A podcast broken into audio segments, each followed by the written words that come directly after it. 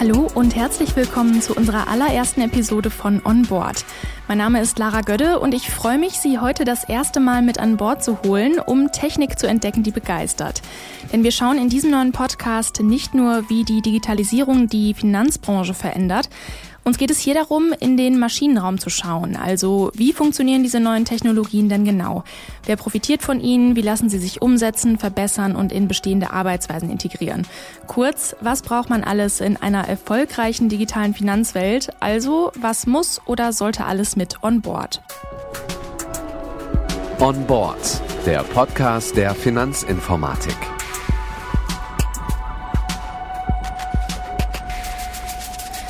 Kommen Expertinnen und Experten zu Wort, die die Digitalisierung der Finanzwelt voranbringen, sie neu denken und weiterentwickeln. Sie beantworten uns zum Beispiel, wie eigentlich Finanzapps funktionieren und worauf man bei der Entwicklung achten muss oder warum Blockchain die Finanzindustrie revolutionieren könnte.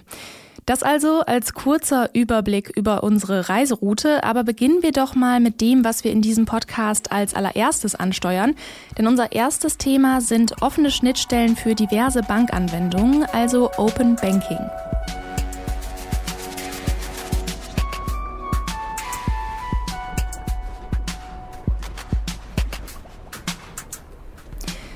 Zu den Daten, die wir fast alle privat ungern preisgeben, gehören zum Beispiel die Nachrichten mit unseren besten Freunden, was wir mit unserer Ärztin oder unserem Arzt besprechen und ganz klar natürlich auch, was wir mit unserem Geld machen.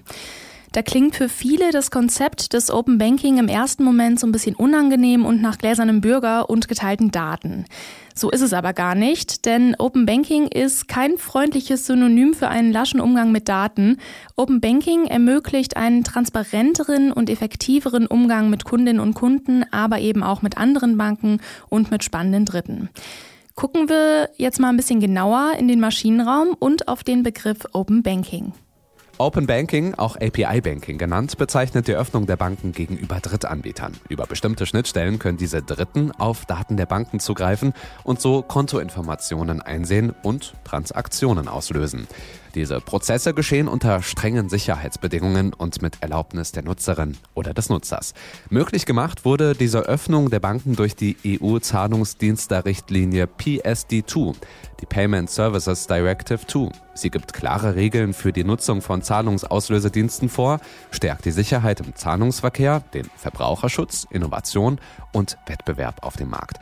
Für die Banken bedeutet das, sie müssen umdenken und sich mit der Rolle von Daten, Cybersicherheit und und kundenorientierten Produkten auseinandersetzen. Versetzen wir uns mal in die Lage der Kundinnen und Kunden. Nehmen wir einfach mal an, ich möchte meine Steuererklärung machen. Dafür brauche ich in der Regel Geduld und Organisationstalent, um alles im Blick zu behalten und zu managen. Heißt, ähm, sehr viele Apps oder zumindest viel Papierkram und das kostet Nerven und Speicherplatz. Und ein Lösungsansatz kann hier Open Banking sein, denn ein System, bei dem all die angesprochenen Daten geteilt und schließlich in einer einzigen App für mich bereitgestellt werden, das ist natürlich deutlich deutlich praktischer. Ähnlich funktioniert es äh, beim Multibanking. Hier werden ebenfalls Daten von verschiedenen Anbietern zusammengeführt. In dem Fall alle meine Konten von unterschiedlichen Banken, die ich dann aber bequem mit nur einer App managen kann. Was man dafür braucht, also fürs Open Banking und äh, wie es mit dem Datenschutz aussieht, das bespreche ich heute mit Carsten Wendt. Und hier stellt er sich vor. Ich heiße Carsten Wendt, bin Bereichsleiter in der Anwendungsentwicklung der Finanzinformatik und für die Entwicklung der interaktiven Serviceplattform, der dynamischen Schnittstelle und jetzt auch für die neue Banking API verantwortlich. Was macht man denn in Ihrem Beruf? Was ein Bereichsleiter macht, ist eine gute Frage. Ja, also als Bereichsleiter führe ich äh, eigentlich Teams oder im Sprachgebrauch der Finanzinformatik Abteilungen, die die Themen, die ich eben angesprochen habe, vorantreiben und damit ähm, möglichst gute Lösungen oder sehr gute Lösungen natürlich für unsere Kunden schaffen. Also für unsere Sparkassen, für Landesbanken, DKB etc., Verbundpartner. Also da haben wir ja eine ganze Reihe an unterschiedlichsten Produkten, die wir hier bauen und das mache ich nicht alleine, das mache ich halt in diesen Teams und ja, so sind wir unterwegs und das ist mein Job. Und was überrascht die Leute an Ihnen? Was Leute überrascht, wenn sie mich näher kennenlernen, ist sicherlich, dass sie denken, hm, äh, ist ja nicht mehr der Jüngste, kann er denn äh, innovativ äh, sein oder auch nicht? Jo, das überrascht sicherlich viele, dass ich offen äh, bin für neue Dinge und gerne ausprobiere. Ja, und vielleicht überrascht den einen oder anderen auch. Wenn ich was ausprobiere, bin ich ziemlich hartnäckig, um, um das dann auch ins Ziel zu treiben. Ja, so würde ich das mal zusammenfassen. Willkommen an Bord, Herr Wendt. Guten Morgen, Frau Götte. Wir haben schon gehört, was Open Banking im Großen und Ganzen bedeutet. Ich habe auch schon ein Beispiel genannt, die Steuererklärung per App. Ähm, das ist auch eigentlich schon der Kern von Open Banking, also ein transparentes Teilen von Informationen. Aber es gibt ja noch andere Anwendungsfelder, in denen vielleicht nicht nur die Kundinnen und Kunden vom Datenaustausch profitieren, sondern auch die Finanzdienstleister selbst, oder? Auf jeden Fall. Also äh, Open Banking bedeutet nicht nur, dass es hier viele unterschiedliche zukünftige Lösungen für Endkunden geben wird, sondern sicher haben auch äh, Sparkassen oder Banken was davon. Und das ist der Grund, warum wir hier ja von Anfang an mitmachen. Mhm. Vielleicht können wir mal auf ein ganz bestimmtes Beispiel eingehen, nämlich die Fintechs. Können Sie anhand der Fintechs mal erklären, wie Open Banking in so einem Fall funktioniert? Also Voraussetzung ist natürlich, äh, dass wir Schnittstellen äh, zur Verfügung stellen, damit Dritte, also sogenannte Fintechs, also Lösungsanbieter für IT-Systeme, Apps zum Beispiel oder dergleichen, die davon leben, dass sie am Schluss äh, Daten aus einem Banksystem bekommen. Und wie gesagt, Voraussetzungen dafür sind Schnittstellen. Und dann äh, können hier Lösungen von Dritten gebaut werden. Aber es geht nicht nur darum, Lösungen äh, von Dritten zu erhalten, sondern es gibt ja schon Institutionen, die am Markt unterwegs sind und es ist schon von äh, es ist auch für uns jetzt als Bank natürlich äh, von großem Interesse, dass wir bei solchen Lösungen mitspielen können, also uns sozusagen, wie das Neudeutsch heißt, in fremden Ökosystemen bewegen dürfen. Und auch dafür sind Schnittstellen das A und O. Und äh, das äh, ist am Schluss der Grund, warum äh, auch die Sparkassenorganisation sich entschieden hat, äh, hier mitzuspielen und von Anfang an eine offene Schnittstelle zu bauen. Wobei offen muss man dann nochmal ganz genau hingucken. Bestimmte Sachen sind reguliert. Die sind natürlich äh, dann für alle, die an der Regulation teilnehmen, offen. Äh, andere müssen, müssen mit uns abgestimmt werden. Hm. Ich kann mir vorstellen, dass sich da gerade ganz schön viel bewegt, ähm, wenn es jetzt schon so viele verschiedene Anwendungen gibt. Gleichzeitig stehen wir aber noch am Anfang dieser ganzen Open Banking Entwicklung. Was bewegt sich da gerade am Markt? Können Sie das vielleicht mal zusammenfassen? Ja, also ich denke, alle Player am Markt machen sich äh, Gedanken, äh, wie sie denn da sinnvollerweise mitspielen können. Was bringt ihnen das? Äh, welche Voraussetzungen müssen technisch äh, erfüllt sein? Welche Voraussetzungen müssen juristisch erfüllt sein? Und sicherlich auch organisatorisch. Äh, da kann ich sagen, unser Haus setzt äh, stark darauf. Wir haben uns, äh, wir haben äh, zum Beispiel ein Partner- und Schnittstellenmanagement äh, aufgebaut bei uns im Vertrieb. Das heißt, wenn Fintechs zu uns kommen, dann haben wir das äh, Partner- und Schnittstellenmanagement, das die Kommunikation übernimmt.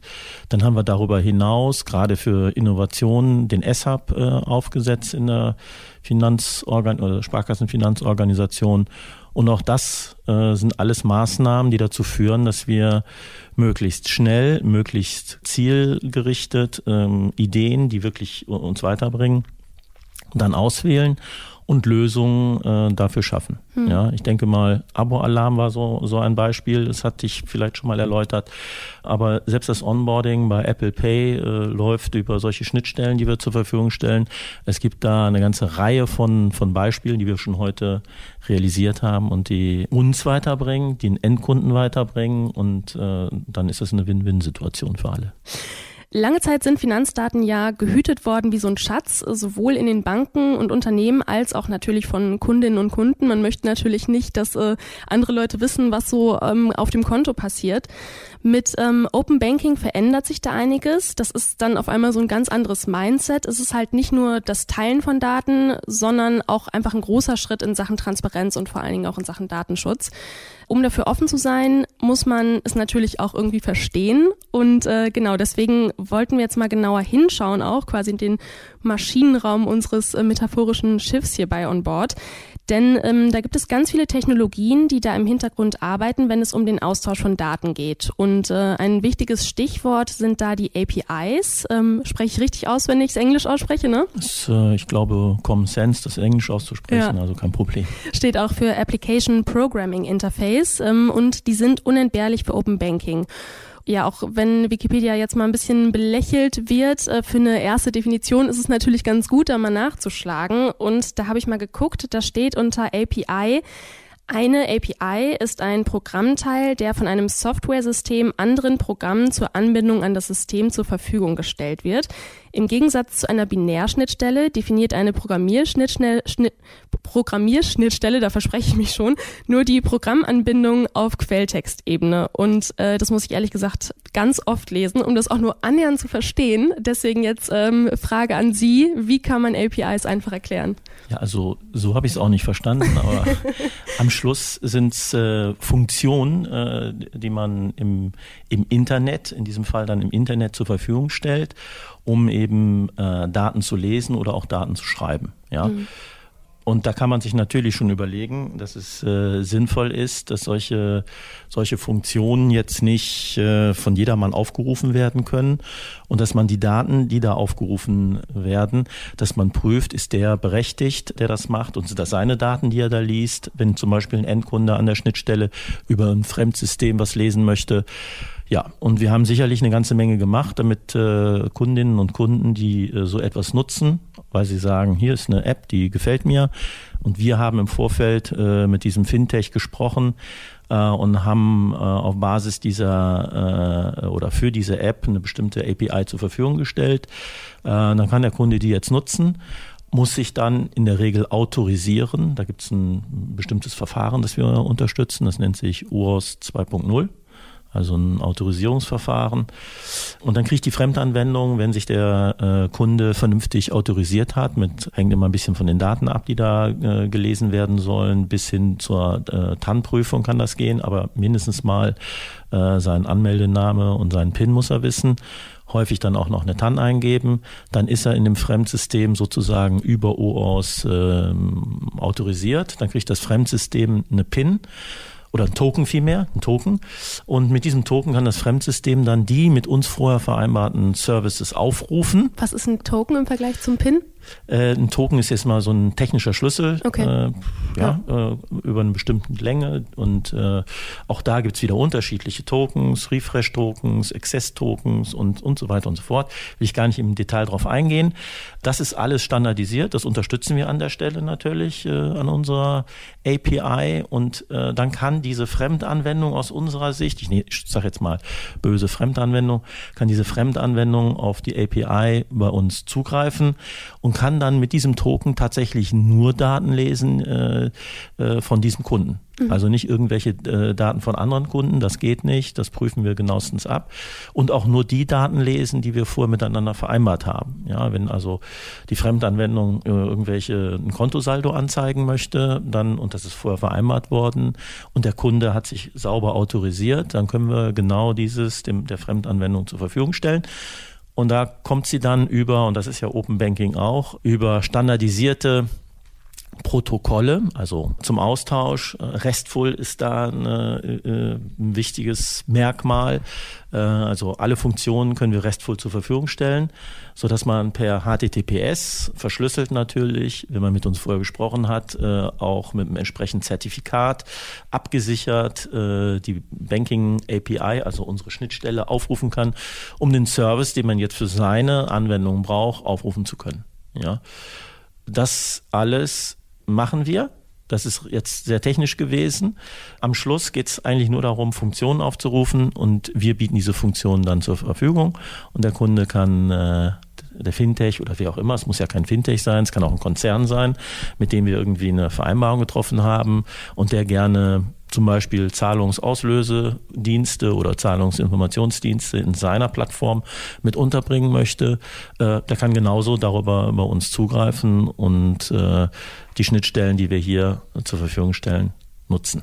Wenn wir uns nochmal diese Funktion genau angucken, diese ähm, API, kann ich mir das so vorstellen, quasi wie so ein Boten. Wenn wir jetzt mal irgendwie an, an eine Metapher denken, vielleicht ein Kellner, der quasi meine Bestellung, also ich bin die Kundin, nimmt meine Bestellung auf, übergibt diese Bestellung in die Küche und dann bekomme ich von der Küche das, was ich haben möchte. Und in dem Fall ist die API der Kellner.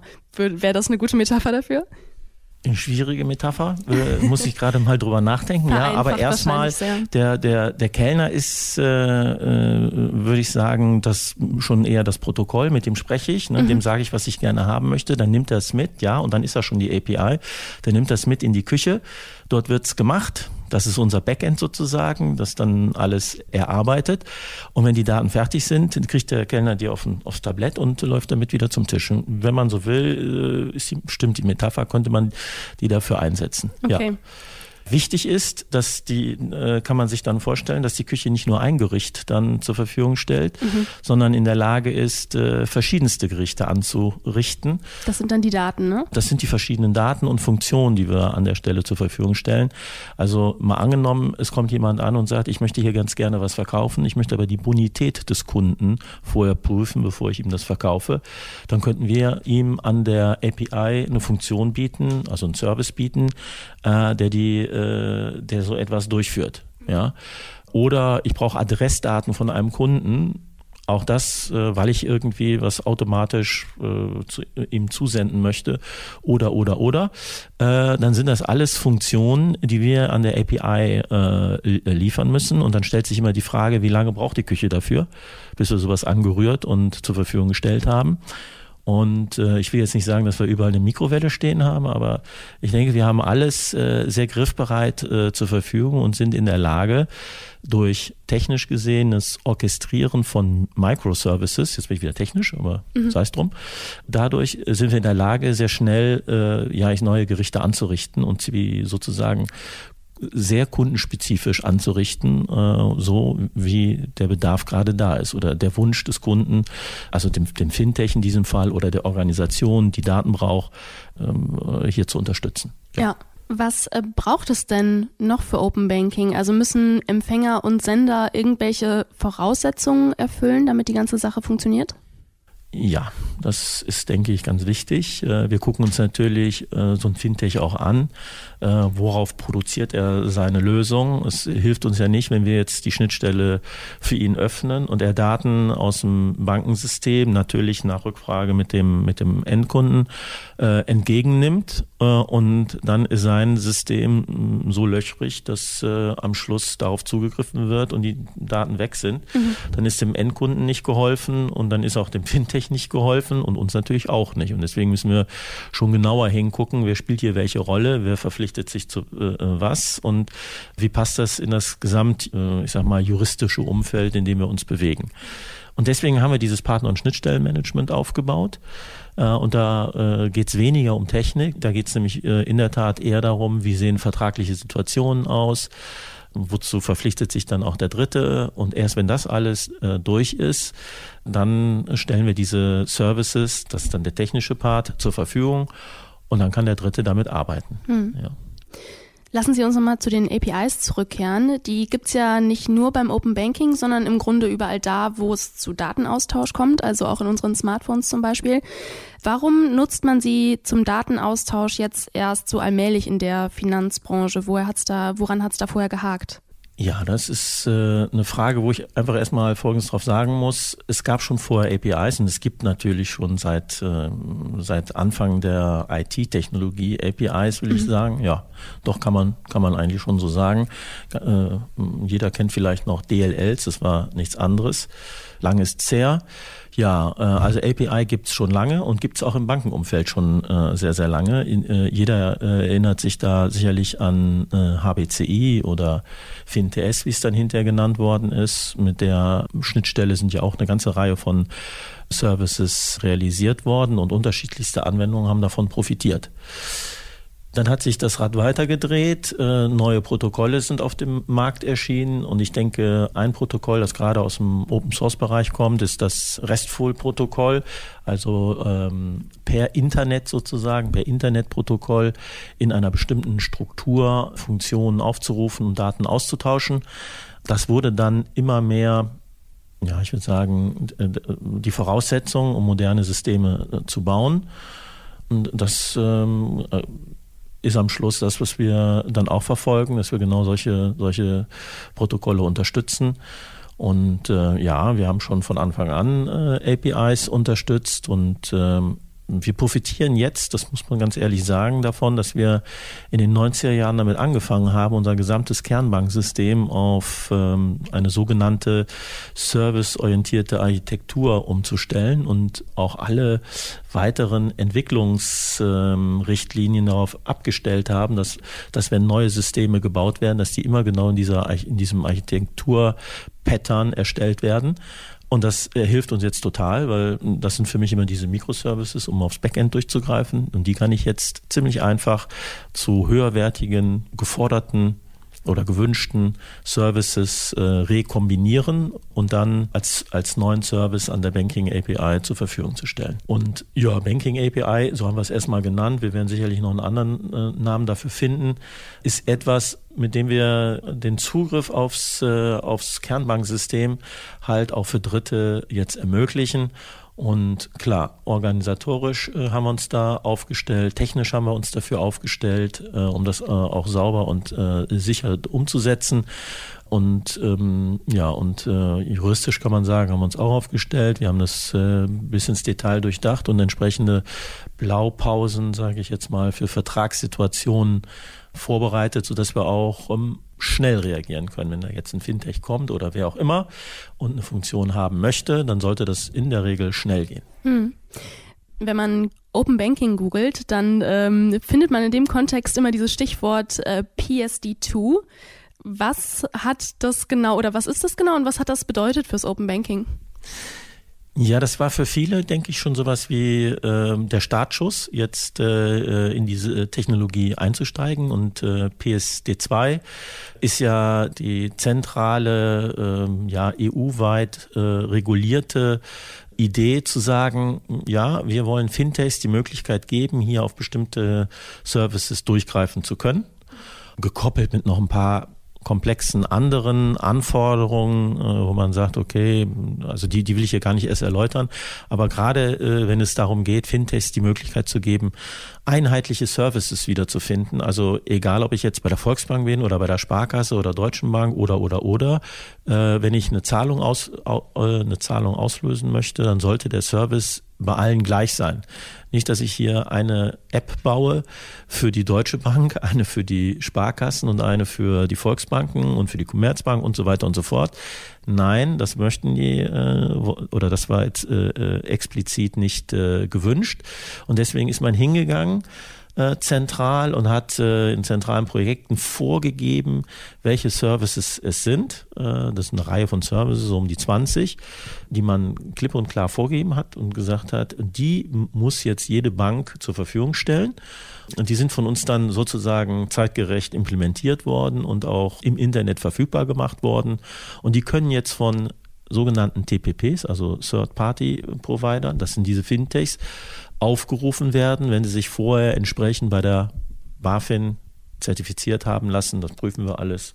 Dann dürfen sie darauf zugreifen. Das war so ungefähr der Startschuss, sehr einheitliche Services zur Verfügung zu stellen. Ähm, es gibt Bestrebungen darüber hinaus, äh, ich sage mal, über alle Themen, die was mit Bank zu tun haben. Also ich sage jetzt mal, alles rund um eine Baufinanzierung, alles rund um Kartenmanagement und äh, Kreditkarten etc. So jetzt Thema für Thema da mal tiefer reinzugucken und zu sagen, wir standardisieren das auch, weil das ist schon ein wichtiger Punkt, äh, damit so ein Fintech dann auch wirklich eine Chance hat, ähm, äh, äh, hier eine Anwendung zu bauen, die mit mehreren Banken zusammenläuft. Das wird sonst nämlich nicht funktionieren. Ja. Da war in meinen Augen PSD2 wirklich der Startschuss. Da hat man sich auf bestimmte Services geeinigt, die sind standardisiert und die bieten wir auch allen an, die äh, daran teilnehmen. Das müssen wir auch. Das ist, wie gesagt, gesetzlich so vorgegeben. Und alle darüber hinaus können wir auch. Die sind aber dann sicherlich erstmal sehr speziell oder spezifisch äh, auf unsere Service dann ausgerichtet, weil da gibt es heute noch keinen Standard. Ja, und da wird drüber diskutiert und nachgedacht, jetzt Thema für Thema zu beackern, aber das ist noch nicht, das ist noch nicht spruchreif. Hm. Meine privaten Bankdaten, die zwischen allen möglichen Anbietern und Banken hin und her schwirren, das klingt für manche Leute und bei mir vielleicht auch so ein bisschen, so ein bisschen nach meinem äh, Datenschutz-Albtraum. Jetzt sitzen am anderen Ende des Open Bankings nicht nur die Nutzer, sondern auch die Entwickler dahinter. Was sagen Sie? Ist dieser Datenschutz-Albtraum Wirklichkeit oder ja, ist es irgendwie ein Mythos? Also erstmal ist natürlich jeder Einzelne selbst gefordert, den Überblick zu behalten. Hm. Wem hat er denn hier eingeräumt, äh, Zugriff auf seine Daten zu nehmen? Was natürlich ja. schwer ist teilweise, ne? Was sicherlich nicht einfach ist für hm. den Einzelnen, aber wir haben uns auch da natürlich Gedanken gemacht und haben überlegt, wie können wir das machen, dass ein äh, äh Kunde hinterher erkennen kann, ah, ich habe in der App so und so äh, Zugriff gestattet. Ähm, äh, oder ich habe der, äh, ich, in der und der äh, Plattform bin ich noch registriert und die saugt sozusagen Daten von mir ab. Auch das habe ich mal irgendwann autorisiert. Das zeigen wir in unserem, ja, in unserer Standard-Internetfiliale an. Also in dem Internetauftritt für Sparkassen kann der Kunde sozusagen gucken, welchen Fremdanwendungen, aus unserer Sicht Fremdanwendungen, ich hatte ja schon vorhin gesagt, habe ich jetzt hier eigentlich Zugriff gewährt ja, und kann mit einem Klick sagen, so, der Zugriff ist äh, ab jetzt gestorben äh, und ich möchte nicht, dass diese oder diese Anwendung noch Zugriff hat. Das heißt mit anderen Worten, äh, wir sorgen dafür, dass der Kunde ohne großen Aufwand Transparenz hat über das, was er mal gemacht hat und äh, er kann das dann auch äh, über unsere Seiten ganz schnell widerrufen und dann kommt die Fremdanwendung nicht mehr an seine Daten. Ab mhm. genau diesem Zeitpunkt, wo er sagt, wo er einen Klick setzt und sagt, das war's. Ich stelle es mir vor wie einen ganz schönen Balanceakt äh, zwischen ausreichendem Schutz, aber trotzdem irgendwie einer angenehmen Bedienung. Wie kriegt man das hin? Also Sie haben ja schon gesagt, da läuft im Hintergrund ganz viel Kompliziertes ab, was ja. wir jetzt auch hier ähm, schön geheim halten, aber ja. Ja, also äh, wie gesagt, also wir unterstützen natürlich erstmal Standards, da, die da im Markt sind. Und ähm, äh, da gibt es schon äh, äh, dann Oberflächen für den Endkunden, die bedienbar sind. Ja, also ich nehme jetzt mal ein Beispiel äh, einer Lösung, die wir ähm, auch für Kunden gemacht haben, die ähm, ich sage jetzt mal, sehr gut ankommt bei Kundinnen oder Kunden, die ein Handicap haben. Das ist unsere Unterstützung, äh, zum Beispiel äh, Google Home, dieser Sprachassistenten.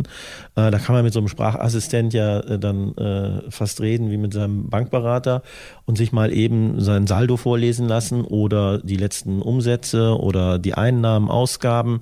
Man kann Kontakt mit seinem Berater aufnehmen und so weiter und so fort. Also eine ganze Reihe von Funktionen, die wir über so ein System zur Verfügung stellen. Am Schluss funkt das System immer mit der Banking-API, also mit unserem äh, System. Und auch da haben wir uns natürlich überlegt, wie, wie äh, können wir das absichern? Und auch da nutzen wir diese ganzen standardisierten Sicherungsverfahren, die auch, ich sag mal, sind sie gesetzlich so eindeutig vorgegeben. Sie sind für uns verbindlich, ja, und äh, da gehen wir auch nicht dran vorbei. Hm.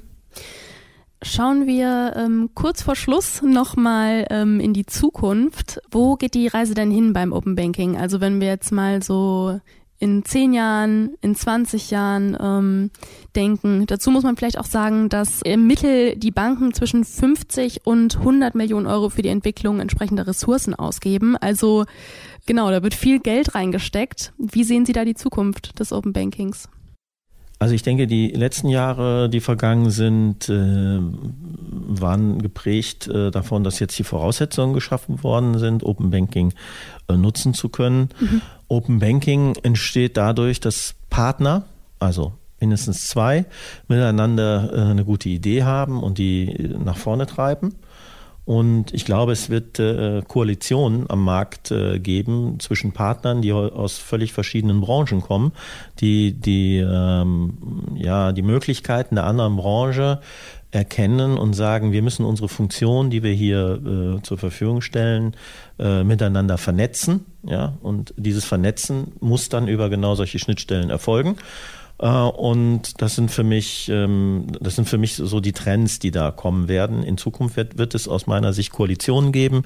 Ich nehme einfach mal ein Beispiel, was ich mir so vorstellen könnte. Dass ich eine App habe auf meinem Smartphone und wenn ich mit meinem Auto in irgendein Parkhaus reinfahre, dann äh, ziehe ich da nicht mehr am Anfang irgendeinen Zettel oder so, sondern das Tor geht automatisch auf. Ich fahre rein, in meiner App steht dann schon drin, wann ich reingekommen bin äh, im, äh, ins Parkhaus und wenn ich das Auto verlassen habe und durch die Stadt laufe oder wo auch immer, dann kann ich auf die App gucken und sehe auf einen Blick, äh, wie viel Kosten schon angefallen sind. Und wenn ich dann hinterher ins Parkhaus zurückgehe zu meinem Wagen, habe ich keinen Zettel, den ich irgendwo bezahlen muss, sondern setze mich in mein Auto fahre äh, zum Ausgangstor und das öffnet sich automatisch. Und ja, und meiner App kriege ich noch ein, per Push vielleicht noch eine Info. Hast jetzt gerade 5 Euro ausgegeben für 20 Minuten parken. Ich weiß jetzt nicht, wo das so, aber ich hoffe, das ist jetzt kein Trend. Äh, aber dass wir, äh, dass ich wirklich äh, äh, viele Funktionen bekomme, die das Leben einfach erleichtern ja, wo ich nicht mehr so viel vielleicht in, jetzt aus Bankensicht über Geld nachdenken muss, dass wir das Geld wirklich äh, oder die Transaktion oder oder oder eben die Bankfunktion äh, ja dahin bringen, wo sie gerade gebraucht wird. Ja, und das ist das muss eins unserer äh, Ziele sein, die wir hier verfolgen. Und das war jetzt eine Transaktion, aber das gleiche gilt für Finanzierung und so weiter und so fort. Und all das äh, äh diese Funktionen sind jetzt möglich. Also das geht heute. Ja, das ist technisch alles überhaupt kein, kein Problem mehr. Man muss sich das immer auch juristisch angucken. Äh, ist das so machbar und verstößt das gegen A, B, C äh, oder nicht? Und wenn es machbar ist, äh, mit wem macht man es denn und wer äh, ist der Partner, mit dem man gerne nicht ins Bett geht, aber mit dem man jetzt äh, so etwas macht und wer ist es vielleicht auch nicht? Passt einfach gar nicht zu einem. Da muss man sich sicherlich auch ein paar Gedanken machen.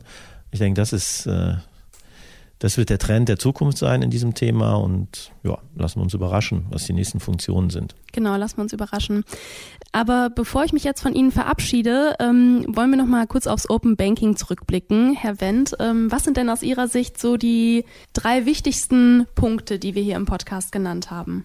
Ja, also ich denke, ganz wichtig ist, dass wir in der Sparkassenfinanzgruppe vorbereitet sind und die Grundlagen gelegt haben. Wie gesagt, äh, als Verantwortlicher für die Banking AP profitiere ich sehr davon, was meine Kolleginnen und Kollegen über Jahrzehnte schon vorbereitet haben, so dass wir hier ganz schnell neue Services bauen können. Also diese Microservices sind mehr als 5000 an der Zahl, kann ich ganz schnell zu neuen Services an der Banking AP kombinieren und dann zur Verfügung stellen, so dass wir äh, denke ich, fast auf jede, fast auf jede Anfrage schnell reagieren können. Also die Voraussetzungen auf unserer Seite sind geschaffen.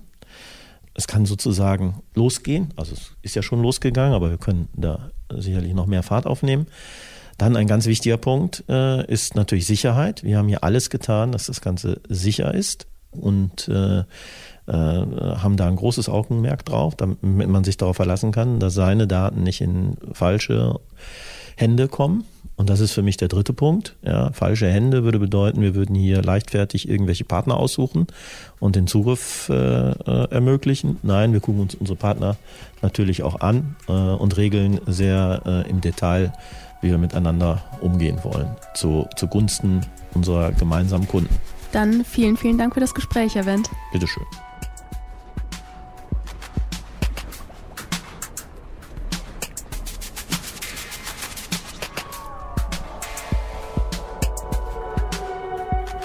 Und wenn ich auf dieses Gespräch zurückblicke, dann habe ich auf jeden Fall endlich gelernt, was APIs sind und welche Rolle sie beim Open Banking spielen. Und dieses ungute Gefühl, was ich vorher so beim Teilen von sensiblen Daten hatte, das wurde mir auch etwas äh, genommen, weil ich jetzt weiß, welche wichtige Rolle Tanz und andere Verifizierungstechniken beim Open Banking spielen. So, und äh, damit bleibt mir nur noch, mich für heute zu verabschieden. Wir können wahrscheinlich noch sehr, sehr lang und sehr ausführlich weiter über dieses Thema sprechen, aber ich glaube, wir haben jetzt auf jeden Fall äh, schon mal zumindest einen guten Überblick bekommen. Für heute können Sie also erstmal von Bord gehen. Schauen Sie sich gerne noch ein bisschen um, zum Beispiel auf der Webseite der Finanzinformatik unter f-i.de. Diesen Podcast können Sie überall da abonnieren, wo es Podcasts gibt, zum Beispiel bei Apple Podcast, das auf jedem iPhone schon vorinstalliert ist. Ich bedanke mich fürs Zuhören bei dieser Premiere und ich freue mich, wenn Sie auch das nächste Mal mit an Bord sind. Mein Name ist Lara Götte. Ciao. On Board, der Podcast der Finanzinformatik.